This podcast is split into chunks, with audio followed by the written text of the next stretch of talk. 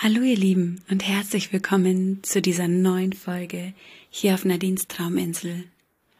Heute habe ich dir für den Themenmonat Ängste und Unsicherheiten bei Kindern eine ganz besondere Folge vorbereitet.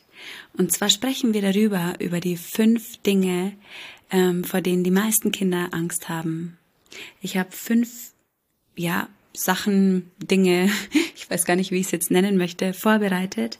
Ähm, ich habe ganz viele Menschen befragt in meinem Umfeld, hier auf Instagram, und es kamen überwiegend diese fünf Ängste raus.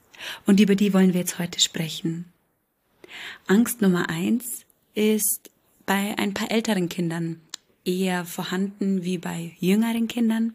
Es ist die Angst vor Ablehnung, die Angst, nicht dazu zu gehören, die Angst, keine Freunde zu haben, keine Verbindung. Und ähm, diese Angst prägt ganz viele Kinder im Grundschulbereich und auch im, äh, ja, im weiterführenden Schulbereich.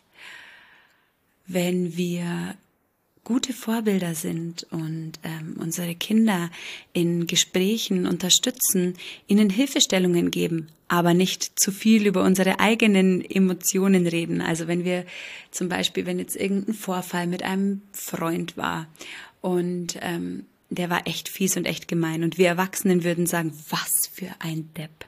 Also unter uns gesagt würden wir Erwachsenen sagen, was für ein Depp. Mit dem spielst du am besten gar nicht mehr.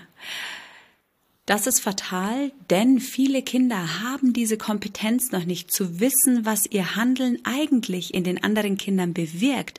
Das heißt, wir dürfen Empathie und Kommunikation bei unseren Kindern stärken. Wir dürfen sagen, schau mal, geh auf deinen Freund zu und sag, hey, das hat mich verletzt. Das hat mir wehgetan. Du hast mir mit deinen Worten, mit deinen Taten wehgetan. Das sind dann Kompetenzen, die uns eben helfen, klar auszudrücken, was fühlen wir eigentlich gerade? Wie geht's uns denn eigentlich? Und für den Gegenüber, der quasi etwas falsch gemacht hat, ja, in, in, in unseren Erwachsenen, ähm, in unserem erwachsenen Sinn, ähm, für den ist es umso besser, denn er merkt, wow, wenn ich das mache, dann bewirkt das das und das in meinem Gegenüber. Und nur so können Kinder lernen, wenn wir klar und offen kommunizieren. Und da dürfen wir als Eltern oder Pädagogen oder Fachpersonal Kinder hingehend stärken.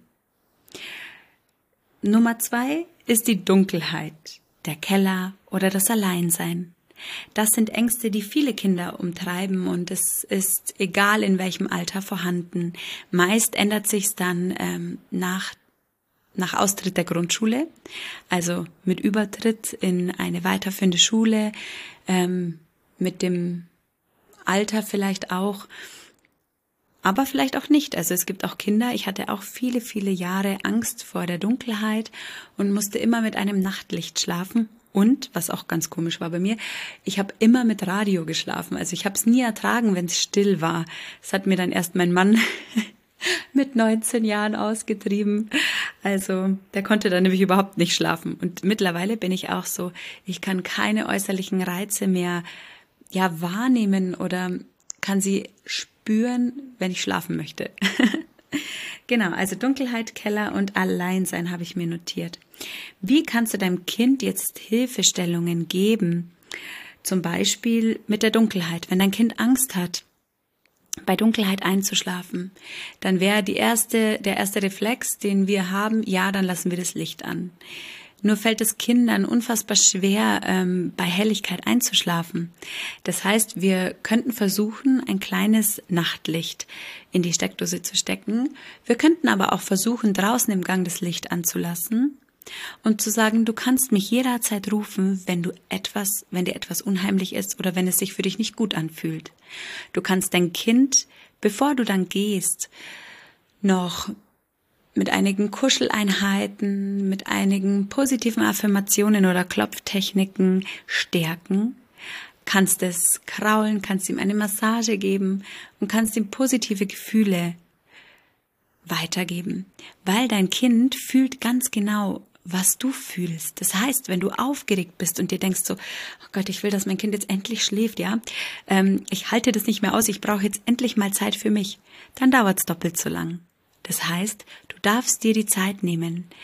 Mach vorher eine Atemtechnik, bevor du zu deinem Kind reingehst. Dreimal tief durchatmen. Schüttel die Energie vom ganzen Tag ab und gib deinem Kind diesen Raum und diese Zeit. Mach eine bestimmte Uhrzeit aus, also eine bestimmte Zeitspanne von zehn Minuten, von fünf Minuten und dann gehst du aus dem Raum raus. Sag aber, dass du jederzeit greifbar bist, ja, dein Kind kann dich jederzeit rufen. Genau. Ähm, oder ein Hörspiel, das kann natürlich auch helfen, oder Musik, Entspannungsmusik oder Lieblingsmusik von deinem Kind, gibt deinem Kind auch Halt. Punkt Nummer drei sind die Verlustängste. Mama, Papa, Geschwister, Oma, Opa zu verlieren, das sind Ängste, die kommen in der Zeit der Kinder, in der sie merken, dass nicht alle eins miteinander sind, sondern dass sie eigenständig sind. Ihre Eltern sind eigenständig, sie selbst sind eigenständig. Und da kommt es manchmal schon vor, dass die Verlustsangst sehr, sehr groß wird. Du kannst dein Kind positiv stärken und kannst zum Beispiel auch hier die Fünf-Finger-Methode anwenden, die ich dir letztens auf Instagram gezeigt habe. Du kannst sagen, nenne mir fünf Gründe, warum du mich nicht verlieren solltest. Also warum, warum das nicht geschehen wird, ja.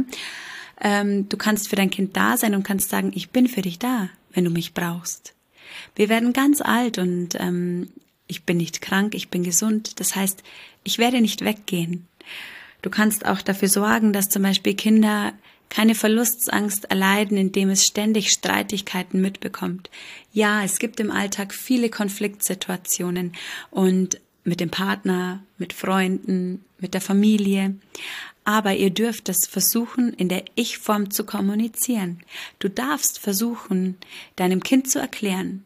Du streitest auch oft mit deinem Geschwisterkind oder mit deinen Freunden.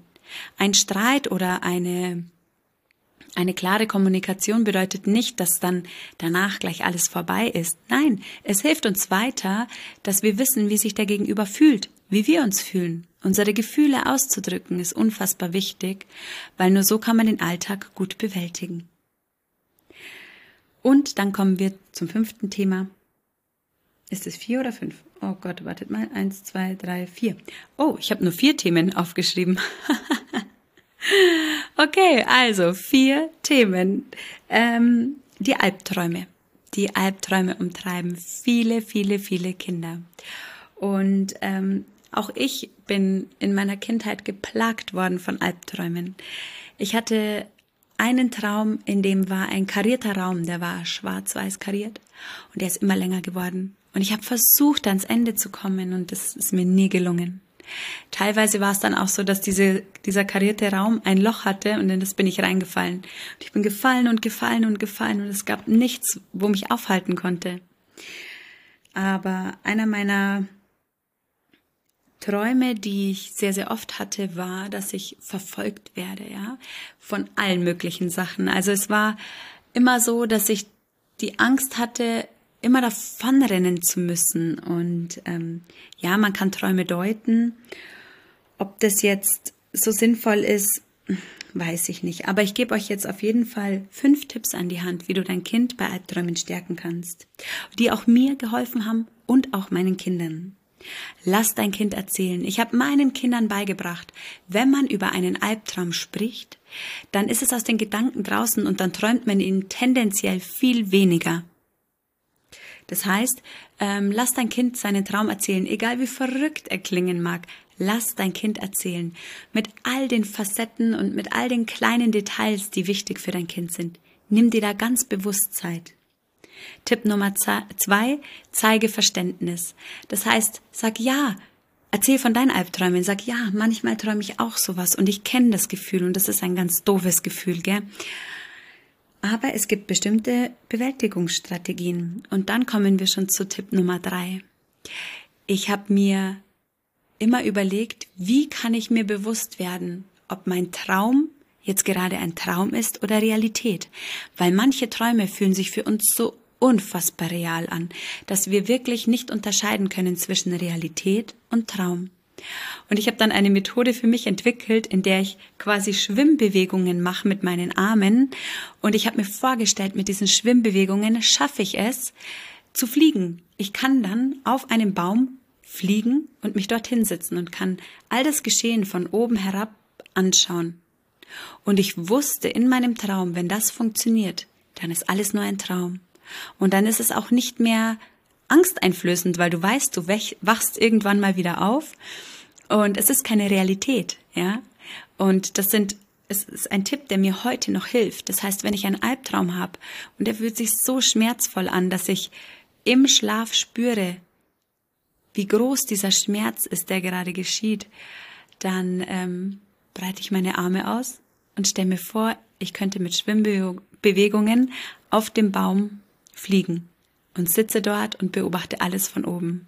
Und dann wird's auf einmal leicht. Es fühlt sich dann so leicht an, weil ich weiß, dass es nur ein Traum war. Und das habe ich auch meinen Kindern an die Hand gegeben. Und auch sie machen das mittlerweile so. Es passiert also es, es äh, gelingt nicht beim ersten Mal, es gelingt auch nicht beim zweiten Mal, aber umso öfter dieser, ja, dieser Tipp geübt wird, umso besser kann er funktionieren. Dann kommen wir zu Tipp Nummer vier. Sorge dafür, dass dein Kind eine Reiz, einen reizarmen Abend hat. Ja? Laute, aufbrausende oder ähm, ja, wie, jetzt fehlt mir gerade das Wort, das ich gerade sagen wollte ähm, erregende Abende, in denen ganz viel Lärm und ganz viel Wirrwarr ist, ist unter der Woche gar nicht so optimal für dein Kind. Denn du möchtest ja, dass es am nächsten Morgen aufsteht, um in den Kindergarten oder in die Schule zu gehen. Am Wochenende passiert es bei uns schon auch, dass wir mal länger irgendwo bleiben. Aber trotzdem versuche ich, die Situationen reizarm zu erschaffen und zu schaffen, Genau. Tipp Nummer 5. Altersgerechte Sendungen. Das ist auch so, da, da geht so der Tipp 4 in den Tipp 5 mit hinein, ja. Altersgerechte Sendungen anzuschauen. Ich sehe es immer häufiger, ähm, dass viele Eltern einfach auch sich über die Social Media ähm, Welt gar nicht bewusst sind. Ja, was ist eigentlich TikTok und was passiert so alles auf YouTube? Teilweise können schon fünf, sechsjährige das normale YouTube anschauen. Auch wenn mein Kind mich ab und zu dafür verflucht, mein Elfjähriger, mittlerweile hat er immer noch Kinderkids YouTube, weil ich weiß, dass dort gefilterte Sachen zur Verfügung stehen und dass er nicht in diese Spirale hineinkommt, in der er alles zur Verfügung hat, in dem nichts gefiltert ist, ja. Ähm, TikTok ist sowieso überhaupt nicht aktuell bei uns. Mein Mann und ich haben uns das mal runtergeladen und haben uns das angeschaut haben auch die ja, Interessen unseres Sohnes eingegeben und es kamen Videos. Puh. genau. Was unser Sohn hat, ist Instagram, weil, und da könnte man jetzt auch wieder sagen, na ja, es ist ja das gleiche wie TikTok. Ich habe einen Elternaccount, den ich selbst auch nutzen kann. Ich kann reingehen, kann schauen, was schaut er sich an, kann mit ihm darüber sprechen, kann ihn bei seinen Gefühlen eben abholen und kann sagen, hey, wenn du was siehst, was dir Angst macht oder was sich komisch für dich anfühlt, dann komm auf mich zu und sag mir Bescheid. Und ich verfluche das Ganze nicht, sondern ich sag, hm, was hältst du denn davon, was du gerade eben gesehen hast? Also wir sollten unsere Kinder nicht ganz aus diesem Social Media Zeug raushalten, aber wir sollten ihnen einen Rahmen bieten, in dem es sich selbstständig bewegen kann. Und ähm, damit sind wir schon am Ende dieser wundervollen Folge. Ich hoffe, du konntest für dich etwas mitnehmen und ähm, ich möchte dich noch auf das Mitmachheft Finde deine Superkraft hinweisen. Schau es dir gerne im Internet an und wenn du die Achtsamkeit mehr in deinen Alltag einladen willst, dann kannst du es dir hier unten in den Chap Chapten, äh, in den, in den, Gott, in den Show Notes downloaden und kannst es dir nochmal anschauen. Ähm, gerade aktuell möchte ich euch noch auf das Relax Camp hinweisen. Genau, das verlinke ich euch auch hier unten. Ende, Ende Oktober Ende September, Anfang Oktober startet das Relax Camp von der Happy Kids Akademie und da möchte ich dich gerne gerne recht herzlich dazu einladen. Du kannst dich für 0 Euro anmelden und ich setze es hier unten in die Show Notes rein, den Link.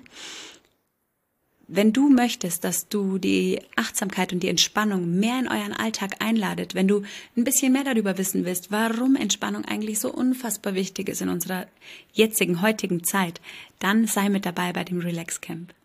Ich freue mich auf dich.